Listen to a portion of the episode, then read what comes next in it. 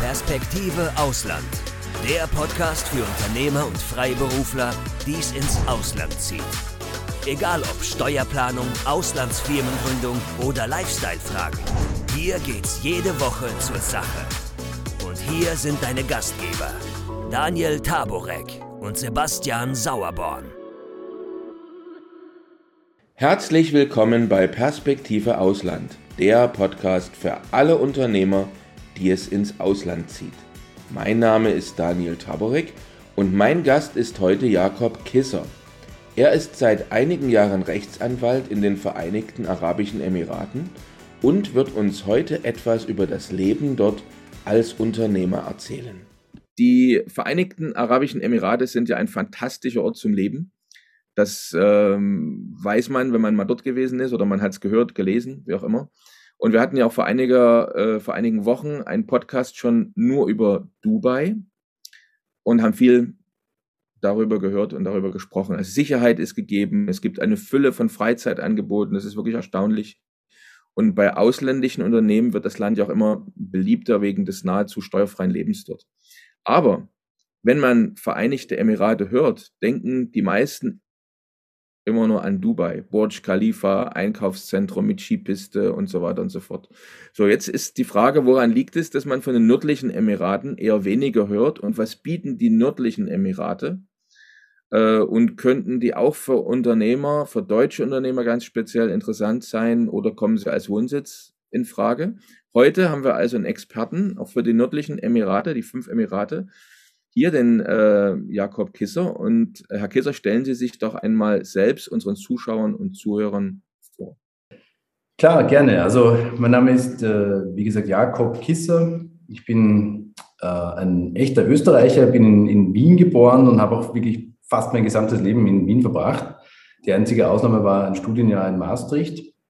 Äh, ich bin mittlerweile auch schon Mitte 40, äh, verheiratet, habe ein Kind, ähm, ja, und habe äh, viele Jahre als Rechtsanwalt in Wien gearbeitet. Ich war fast 20 Jahre lang tätig in internationalen Rechtsanwaltskanzleien in Wien und ähm, habe dann irgendwie auch schon den Gedanken aufgegeben gehabt, nochmal ins Ausland zu kommen. Meine Frau ist ursprünglich aus der Ukraine, die wollte eigentlich gar nicht so richtig in Wien bleiben, aber ich habe immer äh, fest dagegen geredet und gemeint, die Chance habe ich wahrscheinlich nicht mehr, weil ich einfach als Jurist irgendwie im österreichischen Recht gefangen bin und das wird aber nicht mehr passieren. Ähm, habe es aber immer ein bisschen bereut. Also ich habe mir immer gedacht, eigentlich wäre ich doch gern nochmal weggegangen. Und dann ist es eben so gekommen mit so einem typischen riesigen Zufall des Lebens. Ich habe mich selbstständig gemacht vor mittlerweile vier Jahren und habe dann meine eigene Kanzlei gegründet und mal so überlegt, was ich jetzt eigentlich ähm, als Selbstständiger machen kann. Und dann ist mir der Gedanke eingeschossen, ich muss den Theodor Strohhal kontaktieren. Den habe ich ganz flüchtig gekannt. Ähm, das ist jetzt mein Seniorpartner in der Kanzlei und wollte eigentlich ursprünglich nur mit ihm plaudern und mich austauschen und schreibe ihm ein Mail und schlage ihm ein Mittagessen vor ähm, und kriege innerhalb von einer Stunde die Antwort, lieber Jakob, wir können uns gerne zusammensetzen, aber ich habe noch einen besseren Vorschlag für dich. Ich suche nämlich einen Nachfolger für mein Büro hier in Rasal-Keimer. Ähm, kannst du dir das vorstellen? Äh, ich biete an eine Partnerschaft nach einem Jahr und ja, das ist dann einfach so aus heiterem Himmel gekommen. Ich habe das meiner Frau gezeigt. Die war lustigerweise sofort und uneingeschränkt dafür. Und dann bin ich mal hergekommen und habe mir das angeschaut. Und es hat mir von Anfang an gut gefallen. Und ich habe es bis jetzt wirklich keine, keine Sekunde bereut. Okay, klasse. Wissen wir also auch jetzt gleich, was Sie da in die äh, Vereinigten Emirate geführt hat, wie es kam, dass Sie selbst dort jetzt wohnen. Schön. Bevor wir jetzt auf die Besonderheiten mal der fünf nördlichen Emirate eingehen, äh, weil jetzt nur rein über Dubai hatten wir schon vor einigen Wochen gesprochen, äh, trotzdem nochmal generell vielleicht, was aus Ihrer Sicht grundsätzlich Argumente für Unternehmer sind, in die Emirate generell zu gehen. Also das Argument, das die meisten natürlich kennen, ist die Steuerfreiheit dass man hier weder Einkommensteuer noch Körperschaftssteuer bezahlt. Ähm, das ist natürlich attraktiv, gerade wenn man aus einem Hochsteuerland wie Österreich oder Deutschland kommt. Aber das ist bei weitem nicht das einzige Argument. Also ich habe erst jetzt dann hier realisiert, wie wenig man eigentlich über die ganze Gegend weiß und auch über das Land weiß und wie viel Ignoranz da auch herrscht und einfach auch Fehlinformationen. Ähm, es gibt einige gute Gründe. Für mich einer der wichtigsten Gründe ist einmal das Wetter. Ich habe den Winter in Wien immer gehasst. Das war mir immer zu kalt und grau und feucht und ich habe diese sechs, sieben Monate einfach wirklich nicht genossen. Hier haben wir zwar umgekehrt einen sehr heißen Sommer, aber man hat sicher sieben bis acht sehr, sehr schöne Monate. Ja, also ich gehe dann auch immer aus Prinzip zu Weihnachten und zum Neujahr schwimmen im Meer. Ähm, ich genieße jetzt die Zeit, draußen zu sitzen, ähm, mit äh, kurzärmeligen äh, Sachen herumzulaufen, ins Büro zu kommen, äh, zu grillen, äh, die ganzen Outdoor-Aktivitäten hier zu machen, die, die sich da anbieten.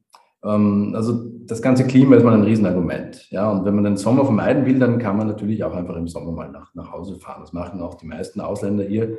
Die nehmen sich dann einmal zumindest einen Monat oder zwei Monate frei. Auch wenn die Kinder gerade eben äh, Urlaub haben, dann kann man den Sommer ganz gut durchtauchen. Und dann gewöhnt man sich auch bis zu einem gewissen Grad, also die so 35 oder 38 Grad, die schrecken einen dann gar nicht mehr so sehr. Es sind also wirklich nur wenige Monate, wo es nicht so angenehm ist. Also das ist mal einer der Hauptpunkte, ähm, das angenehme Klima und dann auch die ganze, das ganze Lebensgefühl, die ganze Atmosphäre hier. Ähm, das ist nämlich etwas, was die meisten Leute auch nicht wissen. Die Emirate haben 90 Prozent Ausländer. Und das sind jetzt nicht andere Araber ja, oder Leute aus einem ähnlichen Kulturkreis, sondern das sind wirklich Leute aus der gesamten Welt. Also man hat hier Afrikaner, neben Asiaten, Indern, Pakistanis, vielen Europäern äh, und westlichen Leuten und auch natürlich einigen Millionen Arabern einfach die gesamte Weltbevölkerung vertreten. Ja. Hm. Und ähm, also das kann man sich gar nicht vorstellen. Das ist einfach eine ganz einzigartige Atmosphäre und ich glaube, ich kenne auch keinen anderen Flecken der Welt, wo das so extrem durchgemischt ist. Also nicht hm. einmal in New York oder London, ja, bei weitem nicht.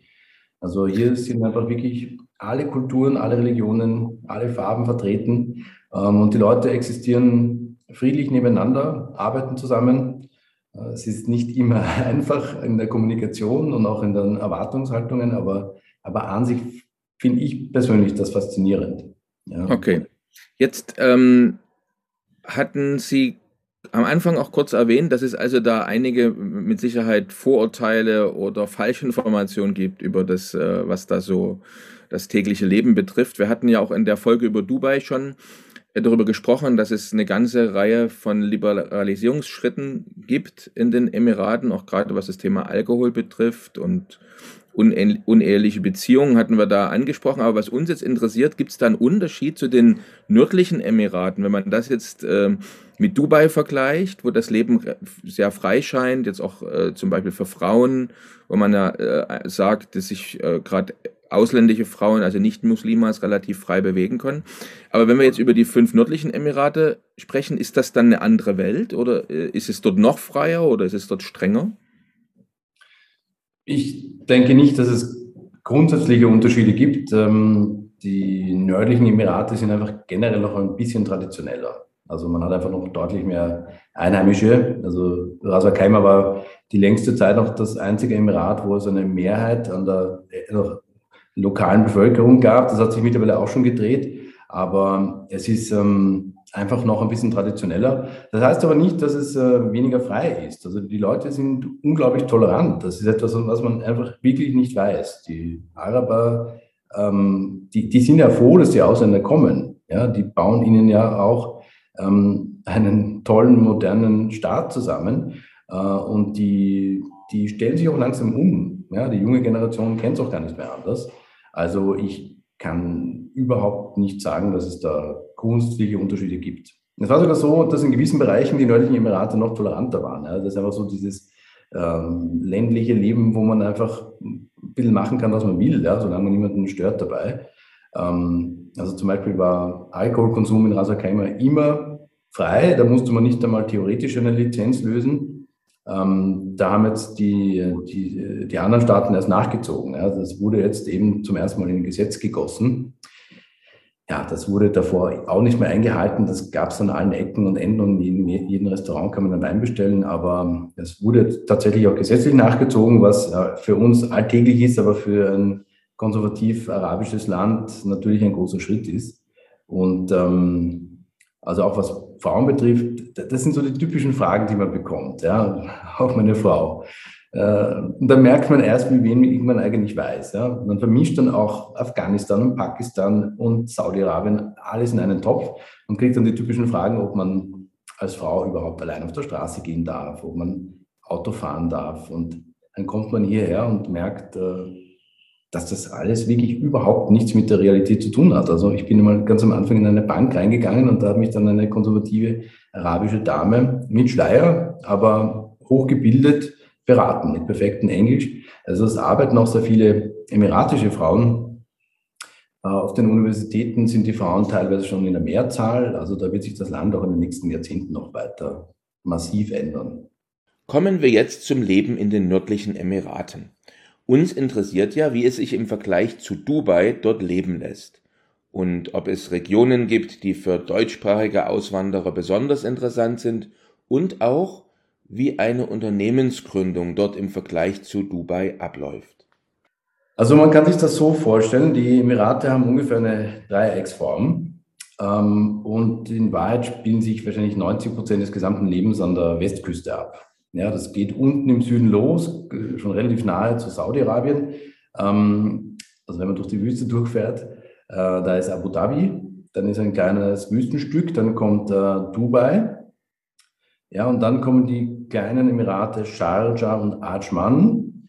Die sind aber gefühlt ein Teil der Stadt. Also wenn man da in den Norden durchfährt, dann sieht man da keinen Unterschied. Das ist einfach durchgehend Stadtgebiet. Sind aber rechtlich gesehen eigenständige Staaten. Also die Emirate kann man ungefähr vergleichen so mit den USA. Ja, das sind Bundesstaaten, es gibt so eine Zentralregierung, aber die, die einzelnen Bundesstaaten haben noch in gewisser Weise eigene Gesetze, eigene Regeln, ähm, eigene Gepflogenheiten. Aber wenn man so als ähm, hier lebender Mensch durchfährt, sieht man einmal wirklich einfach nur ein Stadtgebiet ähm, von Dubai, Sharjah und Ajman. Ja, das läuft dann ungefähr aus so bei Umal Quain. Das ist ähm, ein sehr wüstiges Emirat. Und dann hat man nochmal ein kurzes Wüstenstück und dann kommt Ras Al Khaimah. Ja, Ras Al Khaimah geht dann rauf bis ganz zur Nordspitze. Wenn man dann durch das Land rüberfährt auf die andere Seite, da gibt es so einen Bergkamm, ja, da gibt es auch einen äh, ziemlich hohen Berg bei uns in Ras Al Khaimah, der hat 2000 Meter, da gibt es sogar Schnee ab und zu. Äh, also über diesen Hügel drüber, ähm, da landet man dann in Fujairah. Ja, dort ist es ein bisschen grüner, ein bisschen feuchter ähm, für Touristen sehr beliebt. Ja. Also da gibt es einiges zu sehen. Da kann man, kann man einen wunderbaren Urlaub verbringen, tauchen gehen, wandern gehen. Dazu kommen wir später eh noch. Ähm, aber so kann man sich das mal im Grunde vorstellen. Ja, das ist auch alles wirklich nicht weit voneinander entfernt. Also von Dubai fährt man zu uns rauf nach Rasakaimer eine Stunde, eine Stunde 30 maximal und dann drüber nach Fujairah ist es nochmal eineinhalb Stunden maximal. Ja. Und was das ähm, ähm, Unternehmertum betrifft oder Investitionen, da ist schwer zu vergleichen. Es ist so, wie wenn man einfach nur an, an Manhattan und New York denkt, ja, und dann aber New Jersey und die ganzen äh, Staaten rundherum außer Acht lässt. Natürlich gibt es ja auch viele Möglichkeiten, gerade weil es noch nicht so entwickelt ist. Also in Rasa Kaimer ist ja unser Büro, ähm, sehen wir einen enormen Andrang auch von äh, in Dubai tätigen Unternehmen, weil die sich einfach in der Covid-Krise auch mal umgeschaut haben, was es für Alternativen gibt. Ja. Es ist alles kleiner, man hat kürzere Wege zu den Entscheidungsträgern, ähm, man kann in direkten Kontakt treten mit äh, den Behörden, man hat auch viel günstigere Preise. Also was ich, was Warenlager, Land, äh, auch Arbeitskräfte betrifft, da sind die Preise teilweise bei der Hälfte von Dubai. Ja, und gerade wenn man nicht gebunden ist an die große Stadt, sondern das in Wahrheit überall machen könnte, dann mhm. sind die nördlichen Emirate sehr interessant. Äh, ich würde jetzt mal ganz kurz noch ein bisschen mehr im Thema Unternehmensgründung bleiben, bevor wir dann noch auf vielleicht Lebensumstände oder das Leben allgemein, wie es da in den nördlichen Emiraten ist, eingehen. Gibt es jetzt irgendwelche Branchen aus Ihrer Sicht, die besonders davon profitieren, jetzt zum Beispiel ein Unternehmen dort zu gründen, sich dort anzusiedeln? Also wir haben wirklich mit Unternehmen aus allen Industrien zu tun. Ähm, da sind die Interessenslagen ganz unterschiedlich. Also manche wollen tatsächlich einfach den Markt erobern. Dubai ist die Zentrale äh, für einen riesigen Raum, ganze MENA-Region, also Nordafrika und äh, sogenannte Middle East aus unserer Sicht. Ähm, da leben hunderte Millionen Menschen und es ist ein aufstrebender Markt. Ja, wenn man da genau in der Mitte sein will, dann landet man automatisch in Dubai. Ja, also Unternehmen, die ihr Produkt auch in der Gegend verkaufen könnten, ähm, sind da mal in Dubai und generell in den Emiraten gut aufgehoben. Dann haben wir natürlich auch die ganze herstellende Industrie, äh, die einfach Produktionsstätten verlagert und in Ras Al Khaimah zum Beispiel ausgezeichnete Bedingungen vorfindet. Ja, die bekommen dann die direkte Unterstützung von der Free Zone oder von der Regierung sogar, je nach Größe des Unternehmens und können dann hier relativ günstig produzieren, äh, finden auch durchaus qualifiziertes Personal, bekommen billiges Land, haben einen, riesigen Hafen in der Nähe und ähm, das ist einfach ein interessanter Standort. Wir haben aber auch sehr viel zu tun mit kleineren Unternehmen, die einfach ein, eine Tochter gründen wollen, ja, die einfach entweder einen Teil ihrer Produktion oder ihrer Dienstleistungen auslagern können, ja, um hier zumindest einen Teil des Gewinnes steuerfrei zu beziehen.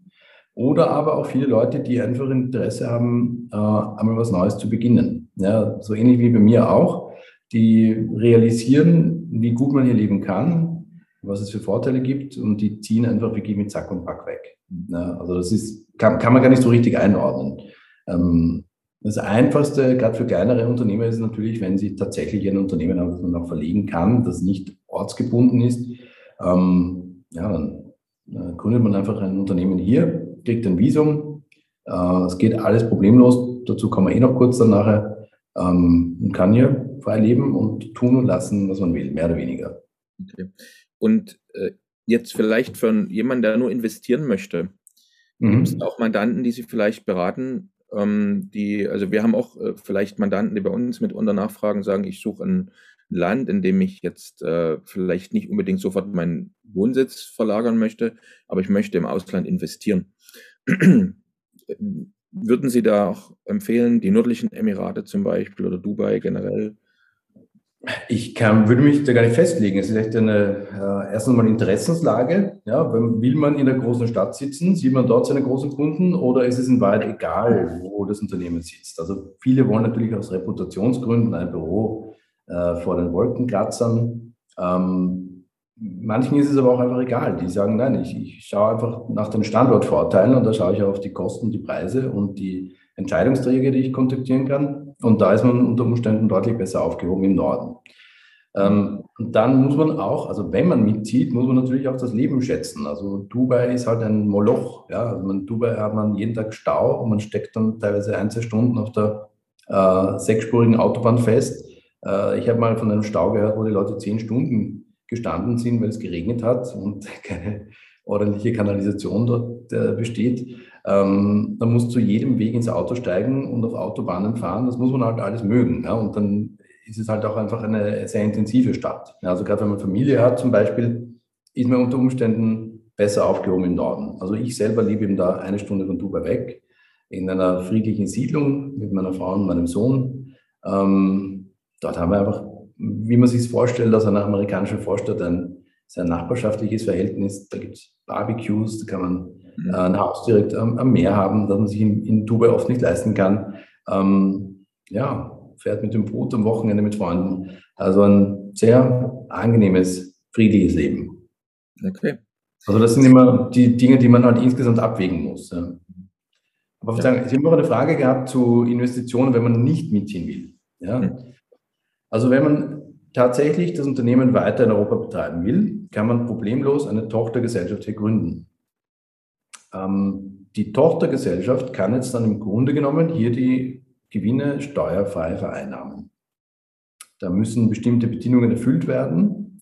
Also man kann jetzt nicht nur einfach eine leere Hülle gründen, ja, die in Wahrheit keine Angestellten hat, nicht wirklich etwas hier tut, wo die ganzen Geschäftsführungsmaßnahmen weiterhin in Europa getroffen werden, sondern diese Tochtergesellschaft muss dann gewisse Bedingungen, die in den ganzen Steuerabkommen geregelt sind, erfüllen muss insbesondere eben eine steuerliche Betriebsstätte sein. Das ist der Fachbegriff. Kann man sich so vorstellen, dass man einfach ein ordentliches, wirkliches operatives Unternehmen hier haben muss. Ja, also da muss es ein echtes Büro geben, Angestellte, die hier kommen, ähm, Termine, die man hier wahrnimmt, Kunden, die hier beliefert werden. Äh, wenn diese Bedingungen erfüllt sind, dann kann die Tochter ähm, Gewinne machen, die sie nicht versteuert. Und dann gibt es noch einen, einen wichtigen Aspekt. Diese Gewinne können dann unter Umständen sogar steuerfrei ausgeschüttet werden. An die Muttergesellschaft zum Beispiel in Deutschland oder Österreich und müssen dann dort nicht versteuert werden, weil sie ja schon sozusagen entbesteuert wurden in den Emiraten. Ja? Also man kann die Gewinne hochspülen an die Mutter und ähm, sozusagen die Vorteile auch lukrieren, wenn man in Europa bleibt. Okay. Und ähm, jetzt Unterschiede zwischen Dubai und den nördlichen Emiraten sind aber jetzt zum Beispiel im Prozess der Firmengründung. Ähm, dazu gehört ja meistens, auch wenn ich mich dort äh, dann aufhalten will, auch Beantragung der Residenz. Ähm, Gibt es da Unterschiede? Gibt es da vielleicht größere Hürden bei der, mhm. bei der, bei der Öffnung eines ähm, oder bei der, bei der Beantragung der Residenz, bei der Gründung eines Unternehmens? Oder? Nein, grundsätzlich nicht. Also äh, vielleicht kann ich kurz ausführen zu der, zur Residenz. Ja, wenn man herzieht, dann möchte man noch eine Aufenthaltsberechtigung haben. Die bekommt man im Grunde genommen mit drei Dingen. Entweder lässt man sich anstellen oder ist Geschäftsführer. Oder man kauft eine Liegenschaft, die zumindest eine Million äh, Dirham, also etwa 240.000 Euro Kaufpreis haben muss. Oder aber man gründet ein eigenes Unternehmen. Das kann jetzt sein eine Gesellschaft, also eine GmbH oder eine Aktiengesellschaft, auch Personengesellschaften gibt es hier. Oder aber einfach nur eine Freelance-Lizenz. Äh, und mit dieser Lizenz kann man hier geschäftlich tätig werden und kann dann auch ein Visum beantragen. Ja, ein sogenanntes Investor-Visum läuft für drei Jahre, Employment Visa läuft für zwei Jahre, Property Visa läuft je nachdem, wie hoch der Kaufpreis war, ein Jahr, drei Jahre oder zehn Jahre. Und dann ist man hier voll berechtigt, sich aufzuhalten, jederzeit ein- und auszureisen, Konten zu eröffnen, Wohnungen zu kaufen, Wohnungen zu mieten ähm, und auch die ganze Familie nachzuholen. Ja, und der Prozess der Gründung und auch der Liegenschaftskäufe, das ist immer ganz ähnlich. Ja. Also es ist sogar teilweise einfacher in den ein bisschen exotischeren Free Zones, ähm, weil die einfach äh, schneller arbeiten. Und vor allem ist günstiger. Ähm, jetzt äh, nochmal konkret zur Unternehmensgründung. Also vielleicht können Sie in kurzen Steps mal den Prozess der Unternehmensgründung äh, beschreiben, äh, vielleicht wie lange das dauert und äh, welche Rechtsform es gibt, was aus Ihrer Sicht die ideale Rechtsform für einen Unternehmer gibt, der jetzt dahin kommt und ein Unternehmen gründen will und tätig sein möchte vor Ort. Ja, also wir haben jetzt äh, ausgeführt, dass man eine, eine, eigene Gesellschaft gründen kann. Also wenn es eine Tochter ist einer Kapitalgesellschaft in Europa, dann kann die Tochter die Gewinne ausschütten an die Mutter. Wenn man selber als natürliche Person Gesellschafter ist, ja, dann ist es natürlich mit der Besteuerung nicht so einfach, wenn man dann selber Einkommensteuer bezahlt. Ja, also es kommt immer auf die Umstände an. Aber die, die Gesellschaftsgründung prinzipiell, ja, da gibt es zwei wichtige Varianten, die man kurz erläutern muss nämlich einerseits die sogenannten Onshore-Gesellschaften und zweitens die Free-Zone-Gesellschaften. Ähm, Onshore- oder Mainland-Gesellschaften sind nichts anderes als die GmbHs und UGs und Aktiengesellschaften bei uns in Europa. Ja, die können jetzt in irgendeiner Stadt sitzen und können dann im gesamten Staatsgebiet Geschäfte machen. Ja, das ist nichts anderes, wenn man hier eine Onshore-Gesellschaft hat kann man auch eine GmbH gründen und die GmbH kann dann in den Emiraten geschäftlich tätig werden. Das Problem bisher war ein bisschen, dass da es da ein Gesetz gab, dass jede Onshore-Gesellschaft einen Mehrheitsgesellschafter haben musste, der emiratischer Staatsbürger ist.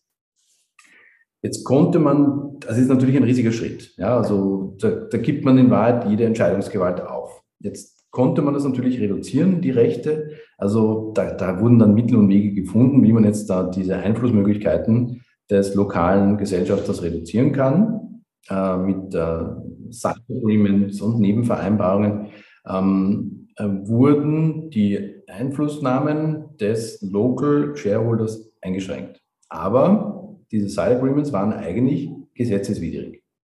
Das heißt, in der Praxis hat das in 98 Prozent der Fällen funktioniert. Wenn aber der Mehrheitsgesellschafter gesagt hat, du, das hält nicht, dieser Vertrag, weil im Gesetz steht, ich habe 51 Prozent, und das steht auch in der, im Gesellschaftsvertrag drinnen, dann konnte das zu relativ unangenehmen Situationen führen. Ja, und ich habe selber zweimal so Konflikte gesehen, da war es dann sehr, sehr schwierig, ähm, Geld rauszubekommen, ja, den auch wieder loszuwerden unter Umständen, ähm, obwohl er zugestimmt hatte im Vertrag. Ja. Wenn du willst, dass ich rausgehe oder dass jemand anderer meine Anteile übernimmt, dann, dann muss ich dem zustimmen. Aber wenn er es dann faktisch nicht tut, was macht man dann? Ja? Muss man zu Gericht gehen und hoffen, dass das Gericht gnädig ist. Also das war ein großes Problem für viele Investoren. Die haben immer starke Bedenken gehabt, zu Recht, ja, auch teilweise.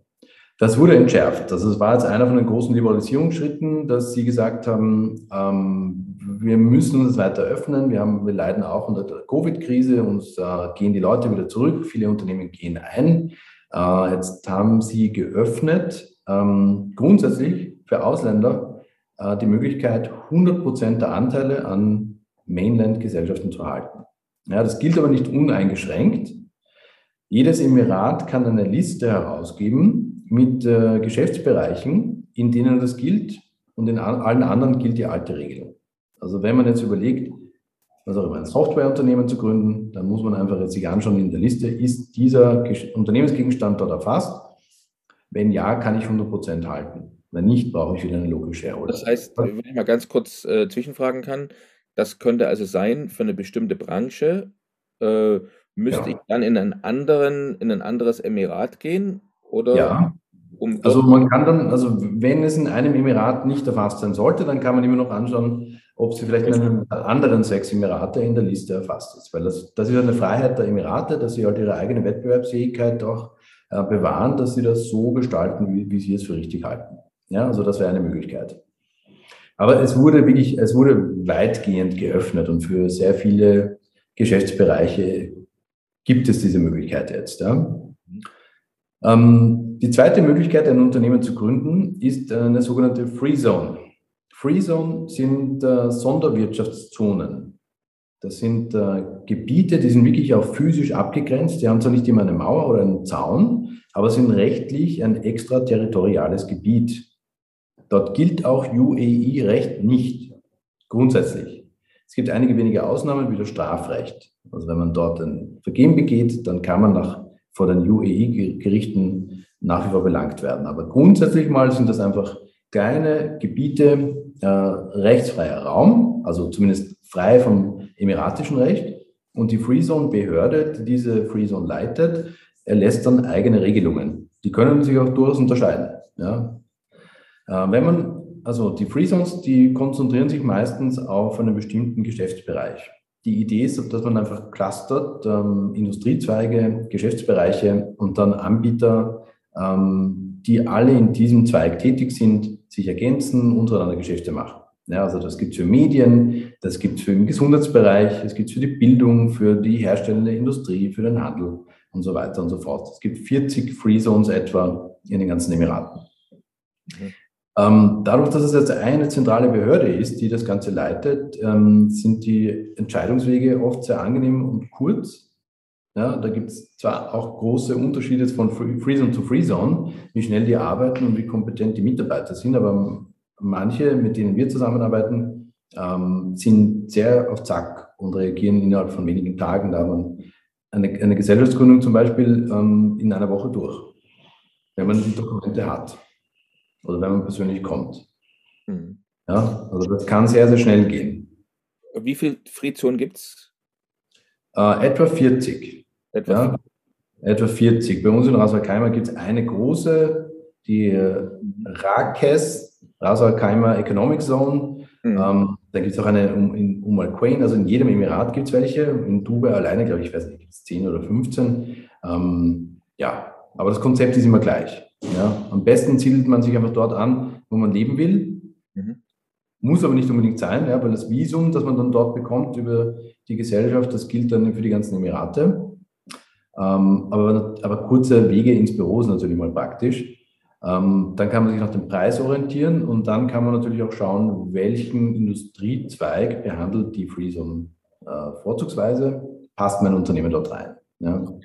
Jetzt hatten, jetzt hatten Sie schon erwähnt, dass es also bestimmte Branchen gibt, die äh, in bestimmten Emiraten äh, möglicherweise ähm, bevorzugt ähm, gegründet werden können, weil sie eben dort äh, genehmigt sind, während sie woanders nicht genehmigt sind. Ähm, mich interessiert jetzt noch die Frage mh, hm, zum Thema, also als Branche, Sie hatten Software zum Beispiel erwähnt. Wie mhm. sieht es in Krypto? Also es gab jetzt äh, in den letzten Monaten ähm, immer wieder mal eine Schlagzeile. Äh, einmal habe ich zum Beispiel gelesen, Dubai soll globales Kryptozentrum werden, weil ja. Binance äh, die Emirate ins Visier genommen hat. Das war im Dezember letzten Jahres. Ähm, können Sie uns da updaten? Also wie sieht es denn da aus? Zieht, ja. äh, ziehen also, die Emirate jetzt Kryptounternehmen an oder hat sich das schon wieder überholt? Nein, ich habe das auch aufmerksam verfolgt und das ist auch ein Thema, das mich hm. interessiert und ich äh, bin jetzt auch gerade dabei, da meinen Fokus ein bisschen drauf zu legen. Ähm, die Emirate haben tatsächlich angekündigt, äh, ein internationales Zentrum für das gesamte Krypto-Business zu sein, also alles, was damit zusammenhängt.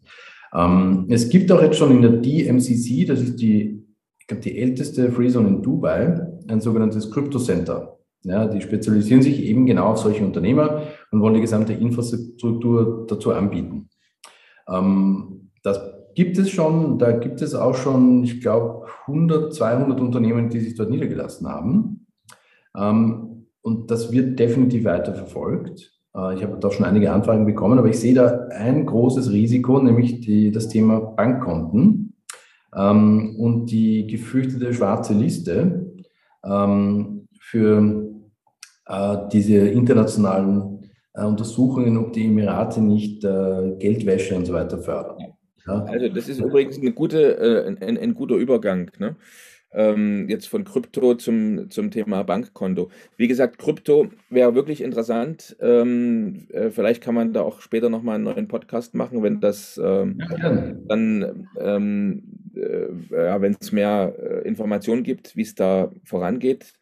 In Dubai bisher haben wir unseren Mandanten ja äh, eher dann Sitzstaaten wie zum Beispiel Malta empfohlen die auch ihre Gesetzgebung sehr, sehr frühzeitig an das Krypto-Business zum Beispiel oder generell Finanzdienstleister angepasst ja. hatten.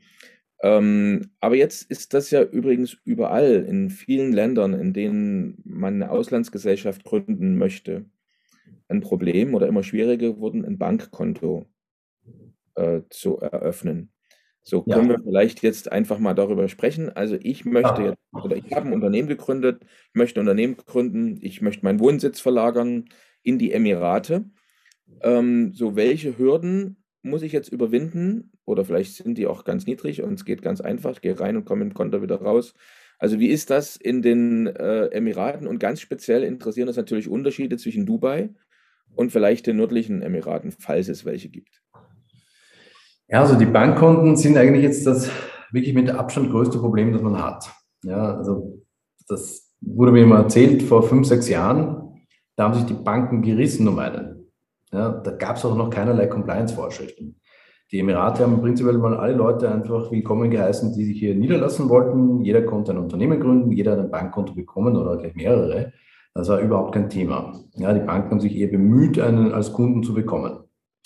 Dann ist aber diese ganze Entwicklung in Fahrt gekommen ähm, mit dem, der internationalen Steuervermeidung. Da gab es dann diese ganzen Skandale mit Irland und Apple und diese 100 Milliarden Steuern, die da überall gespart werden über diverse Konstrukte. Und da sind die Emirate dann auch in den Fokus geraten, eben weil sie so lax waren mit ihren Bestimmungen und sind auf eine, diese internationale Blacklist gerutscht. Ja, also Staaten, die überhaupt nicht kooperieren und die internationalen Regeln nicht umsetzen, die laufen in Gefahr, vom internationalen Finanzkreislauf abgeschnitten zu werden.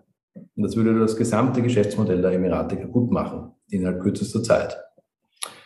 Jetzt haben die Emirate einige Schritte gesetzt, äh, sind dann von der Liste runtergekommen, wurden aber nach, ich glaube, nicht einmal einem Jahr wieder herabgestuft. Also ich denke mir, die haben einfach dann gedacht, okay, das, das haben wir das Soll erfüllt, jetzt können wir wieder so weitermachen wie vorher. Und diese internationalen Gremien haben das aber sehr, sehr kritisch gesehen und haben die wieder herabgestuft. Und seitdem kann man definitiv feststellen, einen großen Wandel hier. Also mittlerweile ähm, implementieren die Emirate die ganzen äh, Compliance-Regeln, die wir aus Europa kennen. Es gibt ein, ein Register, wer der Ultimate Beneficial Owner, also der, der Letzteigentümer einer Gesellschaft ist. Man muss ähm, nachweisen, woher die Mittel kommen. Äh, man wird sehr, sehr kritisch geprüft, äh, was für eine Art Unternehmen man gründen will, ob man wirklich herzieht, ob das nur eine Hülle ist, eine Lehre und so weiter. Das Problem ist, dass jetzt innerhalb von zwei Jahren diese ganzen Strukturen aus dem Boden stampfen mussten und haben jetzt da, was ich gehört habe von den Banken, ähm, riesige Compliance-Abteilungen gegründet, die aber eben nicht von in Europa geschulten Personen geführt werden, sondern das sind dann so, äh, also aus meiner Erfahrung, ja, Formalisten, die halt da ihre Fragelisten abarbeiten. Äh, und ich glaube auch, dass es meine Theorie gewisse Quote erfüllen müssen an Kunden, die sie ablehnen. Ja, also da schaut die National Bank ganz streng drauf und man hat jetzt auch als ganz normaler Unternehmer durchaus Probleme, ein Bankkonto zu bekommen. Was ich vorher gesagt habe mit der Gesellschaftsgründung in einer Woche ist schön und gut, aber wenn man kein Konto bekommt, dann ist das alles ja nichts wert, weil ohne ein Konto kann man kein Geschäft führen. Ja. Also empfehlen Sie jetzt, äh, was empfehlen Sie jetzt aber zum Beispiel Mandanten? Also ich komme jetzt zu Ihnen, sage, mhm. äh, Herr Kisser, helfen Sie mir, mein Unternehmen zu, äh, zu gründen. Und jetzt äh, gründen Sie mir mein Unternehmen innerhalb von einer Woche. Ja. Jetzt gehen wir dann zusammen zur Bank äh, und ich bekomme für meine Gesellschaft kein Konto. Wie geht es jetzt weiter? Was, wie helfen Sie mir jetzt? Ja, also wir bereiten die Leute entsprechend darauf vor. Es gibt ein paar Risikofaktoren. Einer zum Beispiel ist eben, wenn man eine Holding-Gesellschaft hat in, in Europa. Ja, das ist zwar steuerlich günstiger, weil man die Gewinne dann ausschütten könnte an die Mutter, aber das wird von den Banken nicht gerne gesehen. Ja, auch gewisse Länder, Länderkonnexe, also zum Beispiel Geschäfte mit dem Iran, ähm, da kann man eigentlich gleich wieder nach Hause gehen, da muss man gar nicht weitermachen. Ähm, generell sanktionierte Länder. Ja, da reicht schon irgendein Connex, den man im Internet findet oder da haben wir mal irgendwo äh, eine Tochtergesellschaft gehabt, da, da fallen viele Leute einfach durch bei, bei dem Test. Ja, also ich würde das mal von Anfang an schon abklopfen. Aber unsere Mandanten machen ganz normale Sachen. Die machen ganz normale Geschäfte, ganz normale Unternehmer. Ja, und trotzdem werden die teilweise kritisch geprüft. Ich versuche sie halt immer darauf vorzubereiten, dass das ein wochenlanger Prozess sein kann. Also ich habe in extremen Fällen schon gesehen, dass das monatelang dauern kann. Also der, der Herr beim Schalter, den man unmittelbar trifft, ja, der ist immer sehr freundlich und würde auch gerne das Konto eröffnen. Aber der muss das immer an die Compliance-Abteilung schicken und wie ich gesagt habe, die arbeiten dann irgendwelche Listen ab und sind einfach nicht sehr kompetent in vielen Fällen. Und da kommen dann völlig absurde Rückfragen oder die gleichen Fragen nochmal, die man schon äh, schon beantwortet hat, ja, weil die einfach keine Ordnung halten. Also da, da ist schon der Fuß teilweise ein bisschen da. Letzten Endes habe ich es aber immer geschafft. Das sage ich auch mal dazu. Ja, also es hat noch keiner unserer Mandanten äh, die Gesellschaft wieder schließen müssen, der es wirklich probiert hat. Ja, und es kann auch schnell gehen, aber wenn man Pech hat, dann hängt man da einfach Wochen oder sogar zwei, drei Monate in dieser Schleife und muss einfach immer wieder Dokumente nachliefern. Ja, da, da wird auch abgefragt, private Kontoauszüge, äh, Gas-Stromrechnungen aus Österreich, Mietvertrag und so weiter. Man muss sogar schon Kunden bekannt geben, obwohl man noch nicht mal ein Konto hat und die Gesellschaft gerade gegründet hat. Ähm, ja, aber am besten ist, man findet sich damit ab, man tut einfach, was gefordert ist, hat ein bisschen Geduld und dann klappt's. Sollte es doch noch Probleme geben, dann haben wir schon noch Mittel und Wege, das zu beschleunigen. Erstens mal haben wir Kontakte zu ausländischen Banken. Also man muss das Konto ja nicht in den Emiraten haben. Man könnte das auch einfach in Europa gründen. Ja? Empfehlen Sie da zum Beispiel, also gibt es da spezielle Länder, die Sie empfehlen? Also wenn ich jetzt ein Unternehmen in Dubai habe, haben Sie da gute Erfahrungen mit bestimmten europäischen Ländern, die relativ einfach dann ein Konto eröffnen für eine äh, ja, also wir, Gesellschaft? Wir können äh, Kontakte herstellen zu eh, den Klassikern in Europa, Malta, Zypern, auch äh, Lettland. Äh, es gibt aber auch eine polnische Bank, die ohne weiteres emiratische Gesellschaften annimmt. Ja, die prüfen zwar auch ordentlich, was das für ein Unternehmen ist, aber die, die haben prinzipiell damit kein Problem. Ja, also wenn es nicht klappen sollte, kann man ausweichen ähm, einfach auf andere Länder.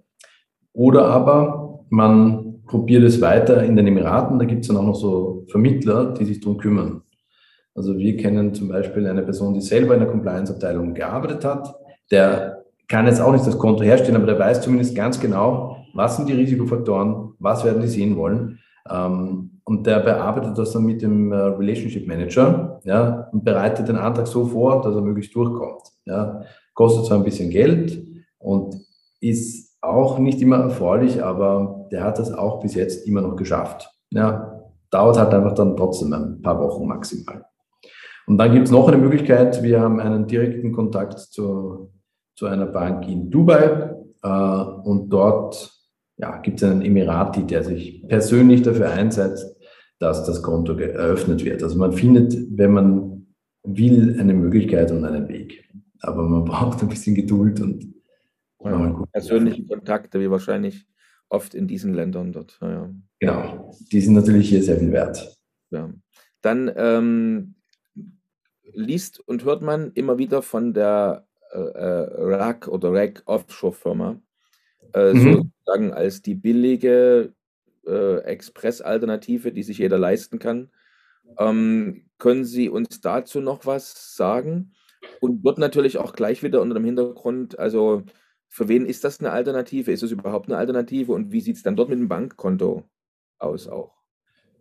Ja, wir arbeiten regelmäßig zusammen mit äh, Rakes. Ja, klar, die sind einfach bei uns äh, einfach physisch in der Nähe und wir äh, gründen da jedes Jahr einige Niederlassungen. Ähm, die sind berühmt dafür, dass sie relativ günstig sind ja, und auch relativ schnell. Mit dem Bankkonto muss ich aber dazu sagen, ist es ein kleiner Risikofaktor. Ja, also da ist Dubai schon besser. Generell muss man sagen, das habe ich von der Bank gehört, sind Free Zones nicht mehr so beliebt. Ja, also wenn man auf Nummer sicher gehen will, dann sollte man eigentlich eine Onshore-Gesellschaft gründen. Man schafft es zwar, wie gesagt, mit den Free Zones auch, aber durch diese strenge Prüfung der Emirate und aller Maßnahmen, die hier umgesetzt werden, sind Free Zones generell das ganze Modell ein bisschen äh, in die Kritik geraten. Ja, weil viele früher zumindest einfach eine leere Hülle gegründet haben ja, und dann Gewinne verlagert haben. Das ist auch unbestritten der Fall gewesen. Ja, das möchte ich auch gar nicht schönreden. Ja, also diese Prüfungen sind durchaus gerechtfertigt und ja, das ist jetzt einfach ein Transformationsprozess, ähm, um diese Personen einfach gar nicht mehr herkommen zu lassen, weil, sie, weil es keinen Sinn macht. Mhm. Aber generell ist Rake ausgezeichnet, ja. Also die haben auch ähm, sehr vielfältiges Angebot. Ähm, ich schätze die sehr, gerade für größere Projekte. Also kann ich auch ein Beispiel erzählen. Wir haben einen österreichischen Unternehmer, der seine Firma verkauft hat und sich jetzt im Bereich erneuerbare Energien, Kreislaufwirtschaft, ähm, biologische Landwirtschaft und solchen Themen beschäftigt. Und der baut hier eine Testanlage in Rasakeimer. Eben genau aus den Überlegungen heraus, die ich vorher genannt habe. Günstiges Land, dauernd Sonne, günstige Arbeitskräfte aber vor allem eben auch die Unterstützung des Rakes Managements. Also ich habe den einen Termin organisiert mit dem CEO von Rakes ähm, und dann war der Projektmanager hier. Wir haben dann gemeinsam Rakes besucht, haben das Projekt vorgestellt und erzählt, was wir machen wollen. Und dann hat uns das Management gesagt, liebe Leute, ja wunderbar, wir wollen euer Projekt, äh, wenn ihr zu uns kommt, äh, stellen wir euch einen eigenen Mitarbeiter zur Verfügung, der wird euch alle Hindernisse aus dem Weg räumen äh, und wirklich speziell für euch zuständig sein, dass das alles klappt. Ja? Und äh, ich kann mich gut erinnern an das Gesicht dann von dem Projektmanager, weil der hat mich dann so eingeschaut und gesagt, Jakob, du, was war denn das jetzt genau? Meine, meinen die das ernst? Weil man kennt es halt aus Europa genau andersrum, ja? dass man der Bittstelle ist, Sachen durchfechten muss, zu zehn Behörden laufen muss. Und hier hat man einen Partner, der wirklich ein Projekt haben will und mit allen Kräften fördert. Also für diese Dinge sind die Free Zones ähm, Gold wert. Jetzt sprechen wir noch kurz über ein heikles oder brisantes Thema. Man entnimmt den Medien ja, dass wegen der diskutierten Impfpflicht tausende Deutsche und Österreicher über das Auswandern nachdenken. Wir wollen wissen, ob es in den Emiraten eine Impfpflicht gibt und wie streng dort Corona-Regeln umgesetzt werden. Also ich muss sagen, die Emirate haben das wirklich ähm, hervorragend gemacht, ähm, hervorragend gelöst. Es gab zwar am Anfang einen sehr, sehr harten Lockdown, die ersten zwei Monate, aber dann haben sie schrittweise wieder geöffnet, das Land. Und wir leben jetzt eigentlich schon seit äh, Mai 2020 wieder weitgehend normal. Es gibt zwar strenge Regelungen mit den Masken und teilweise halt nicht Vollbesetzung von Hotels und, und Räumen, aber im Grunde genommen konnte man dann eigentlich durchgehend seitdem wieder ganz normal ins Restaurant gehen und einfach das normale Leben leben. Äh, das war sehr angenehm, das habe ich dann immer auch äh, irgendwie bedrückend gefunden, wenn ich zurückgekommen bin nach Wien mit den mehrfachen Lockdowns und den Leuten schon, die depressiv zu Hause sitzen. Ähm, das haben wir hier irgendwie deutlich besser überstanden. Und die Emirate waren dann auch einfach sehr konsequent und haben sehr früh Impfstoffe zugelassen, die in Europa noch gar keine Zulassung hatten also die chinesischen Impfstoffe Sinopharm, Sinovac und so, die gab es dann schon ganz früh ähm, ähm, letzten Jahres und wurden auch breit äh, angeboten. Also man kann, konnte sich gratis impfen lassen, kann bis heute in verschiedenen Impfzentren einfach hingehen und sich impfen lassen. Das wird einfach gefördert und wird allen angeboten. Die haben jetzt auch eine der allerhöchsten Impfquoten der ganzen Welt.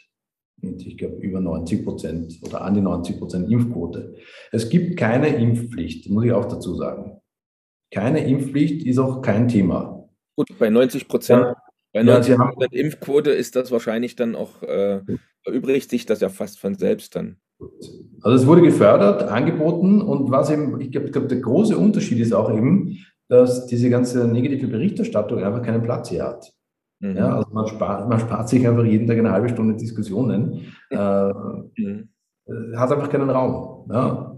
Impfen wurde sozusagen von der Regierung für gut erachtet, wurde angeboten, angepriesen. Ähm, ja, und dann gab es möglicherweise einen sanften Zwang der Arbeitgeber, das kann schon sein, ähm, dass sie gesagt haben, ich möchte einfach bei mir im Unternehmen geimpfte Personen haben. Ähm, aber es gab einfach nicht diesen Widerstand dagegen. Ja, man, man, hat halt wahrscheinlich immer noch die 10 Prozent, die einfach das auf gar keinen Fall machen wollen, ähm, aber die kommen halt zumindest nahe an das Maximum heran. Mhm. Also jeder kann sich impfen lassen, man muss aber nicht geimpft sein. Ja, ich glaube, das ist auch die Herangehensweise. Ist wenn man nicht will, dann ist es halt eigenes Risiko. Sie sind aber bei der eigenen Bevölkerung strenger. Ähm, da gibt es da auch keine Impfpflicht, sondern aber man kann nicht mehr ausreisen, interessanterweise. Das war jetzt fälschlicherweise ein Bericht, dass das alle betrifft. Das betrifft aber nur die Einheimischen. Die können ab einem gewissen Zeitpunkt oder ist es sogar schon in Kraft, äh, das Land nicht mehr verlassen, wenn sie nicht geimpft sind. Aber es gibt trotzdem keinen Impfzwang in dem Sinne, wie er in Österreich eingeführt wird. Mhm. Wir haben also gesehen, wie unterschiedlich und doch erfolgreich andere Länder mit dem Virus und der Impfung umgehen. Kommen wir jetzt aber zu einem ganz anderen Thema. Unternehmer, die ihren Wohnsitz ins Ausland verlegen, arbeiten dann ja überwiegend online. Und eine gute Internetanbindung ist genauso wichtig wie Telefon und eine zuverlässige Stromversorgung. Daher unsere Frage jetzt, wie sieht es in den nördlichen Emiraten denn generell mit der Infrastruktur aus? Also, wenn Sie kurz die Sprache angesprochen haben, also Englisch ist einfach die Standardsprache, jeder spricht Englisch, egal wo man hinfährt. Und zwar alle Einheimischen und alle Ausländer. Mhm. Und Englisch kommt man nicht sehr weit hier. Ähm, also von daher gibt es null Unterschied und auch die, die von Ihnen genannten Dinge wie Internet, Gas, Strom, überhaupt kein Thema. Ja, also da, da gibt es keine Unterschiede.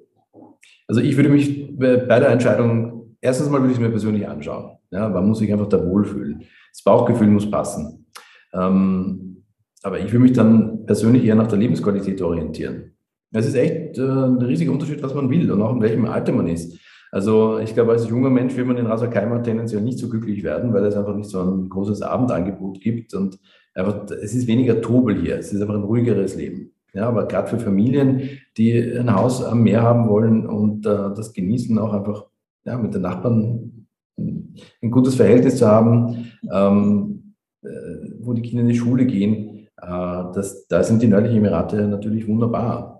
Ja, weil mit den Kindern in Dubai im Stau zu stecken, jeden Tag, stundenlang, äh, es ist wirklich ein Problem. Naja, das kann ich gut aber, vorstellen. aber Dubai ist natürlich halt Dubai, das kann, möchte ich jetzt auch nicht irgendwie reden. Also Dubai ist eine wunderbare Stadt, extrem energiegeladen, spannend. Mhm. Ähm, tolle Freizeitangebote. Ist es jetzt, äh, ist es jetzt schwer, ähm, äh, sagen wir mal, einen bezahlbaren äh, Wohnraum zu, zu finden? Oder vielleicht äh, generell mal zu den Lebenshaltungskosten. Also wenn sich jemand fragt, ungefähr, womit muss ich denn jetzt rechnen? Also ich möchte mhm. jetzt, äh, sagen wir mal, äh, ähm, Ehepaar, ein Kind, sagen wir mal, oder sucht, eine, sucht ein passendes Apartment oder ein Haus, ähm, was muss man ungefähr für die Miete rechnen oder für den Kauf der Immobilie, beziehungsweise Lebenshaltungskosten pro Monat, womit muss ich ungefähr rechnen? Was muss ich mitbringen? Oder verdienen? Hm. Also bei uns oben in Rasalkeimer kriegt man eine tolle Wohnung schon mit Meerblick direkt vor dem Strand um etwa 40.000 Dirham. Das sind äh, pro Jahr. Das sind keine 10.000 Euro, also etwa 700, 800 Euro vielleicht im Monat. Dazu kommen dann halt noch die Kosten für Gas und Strom, die im Sommer natürlich höher sind wegen der Klimaanlage. Aber ich schätze, mit 1000 Euro im Monat kann man sich schon eine richtig gute Wohnung leisten. In Dubai wird das knapp das Doppelte kosten. Ja, kann man natürlich auch sparen. Es gibt auch in Dubai einfach Viertel, die außerhalb des Zentrums liegen. Aber da fährt man dann auch schon wieder eine halbe, dreiviertel Stunde in die Stadt hinein. Und da äh, sitzt man irgendwie nahe der Wüste, weit weg vom Meer. Ähm, es ist halt echt die Frage, was man sucht und was man sich auch leisten kann und, und was für eine Arbeit man annimmt. Aber die Europäer, ähm, die suchen halt natürlich eher eine schöne Wohnung, mehr Nähe, äh, gutes Viertel, vielleicht sogar ein Haus. Und ich würde sagen, die Preise sind etwa doppelt so hoch in Dubai. Also ein Haus bekommt man in Rasakaima schon um etwa 50.000 bis 60.000 Dirham. Das sind knapp 13.000 bis 15.000 Euro. Ab 18.000 sind die Häuser dann auch schon richtig groß, mit äh, vier Schlafzimmern, großem Garten, vielleicht sogar direkt am Meer. Das kostet in Dubai halt dann wirklich mhm. nicht mehr. Und Lebenshaltungskosten, was man so ähm, ähm, benötigt, so für das tägliche Leben, ist da, gibt es da größere Unterschiede zwischen nördlichen Emiraten und Dubai? Also ich denke, die sind etwa vergleichbar bis ein bisschen niedriger als in Europa. Also Supermärkte, es gibt überall extreme Unterschiede. Man kann hier um einen Euro essen gehen oder man kann im Hotel um äh, Preise essen gehen, äh, die das beim Doppelten liegen von unseren Preisen. Also in manchen Hotelanlagen kostet ein, ein Bier 15 Euro mhm. ja, und ein Essen 20 bis 40. Aber wenn man äh, sozusagen sich darauf einlässt, auch auf das lokale Leben, dann kann man zum Inder gehen oder zu einem pakistanischen Restaurant und um zwei Euro ein wunderbares äh, Mittagessen sich holen. Also das hängt auch wieder von, von der Lebensweise ab. Äh. Gerade die Jüngeren äh, verbraten da schneller mal auch sehr viel Geld, weil sie in die tollen Clubs und Bars gehen. Ähm, ja, ich würde sagen, es ist vergleichbar mit äh, Europa. Ein bisschen niedriger vielleicht. Ja. Teuer ist ähm, Gas, Strom im Sommer. Da kann es schon mal raufschnalzen auf 300, 400 Euro im Monat. Ja, mhm. Im Winter sind es vielleicht dann nur 50, wenn man die Klimaanlage nicht braucht, aber äh, 43 Grad Außentemperatur, das Haus runterzukühlen kostet halt. Mhm.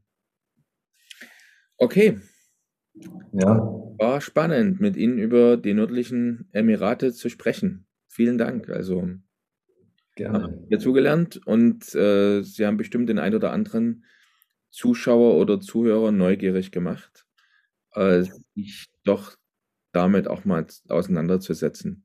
Kommen wir jetzt zu meiner Lieblingskategorie. Äh, kurze Fragen, kurze Antworten. Und ähm, ja, wenn jemand zum Beispiel, erste Frage, wenn jemand nur kurz in den nördlichen Emiraten ist, was soll er dort unbedingt gesehen haben? Wo muss er mal hingegangen sein? Ich würde einmal auf den höchsten Berg der Emirate fahren. Das ist der Jebel Jais. Da gibt es eine wunderschöne Straße rauf. Äh, man kommt fast bis auf 2000 Meter hinauf. Oben gibt es ein Restaurant, die längste Zipline der Welt. Ist einfach ein sehr schöner Ausflug. Ähm, dann würde ich auch noch unbedingt einmal eine Wüstentour machen. Es gibt ja hunderte Anbieter in jedem Emirat. Ähm, da kann man eine paar Stunden Tour machen mit Quadbikes oder mit Jeeps oder auch in der Wüste übernachten. Wenn man kann, sollte man übernachten. Das muss man einmal gesehen haben. Das ist echt was Besonderes. Und dann würde ich auch den Trip nochmal rauf machen, ganz in den Norden, weil interessanterweise ist die Spitze der Emirate eigentlich eine Exklave vom Oman. Ja, die heißt Musandam. Äh, da kommt man normalerweise, äh, also wenn wir Covid hinter uns haben, auch problemlos rüber mit einem Tagesvisum. Das ist eine ganz besonders aufregende, schöne Gegend mit Felsküsten und zu so diesem Urarabien, wie man sich es vorstellt, äh, und noch perfekt zum Tauchen. Das sind meine Haupttipps. Klasse. Werden wir uns merken.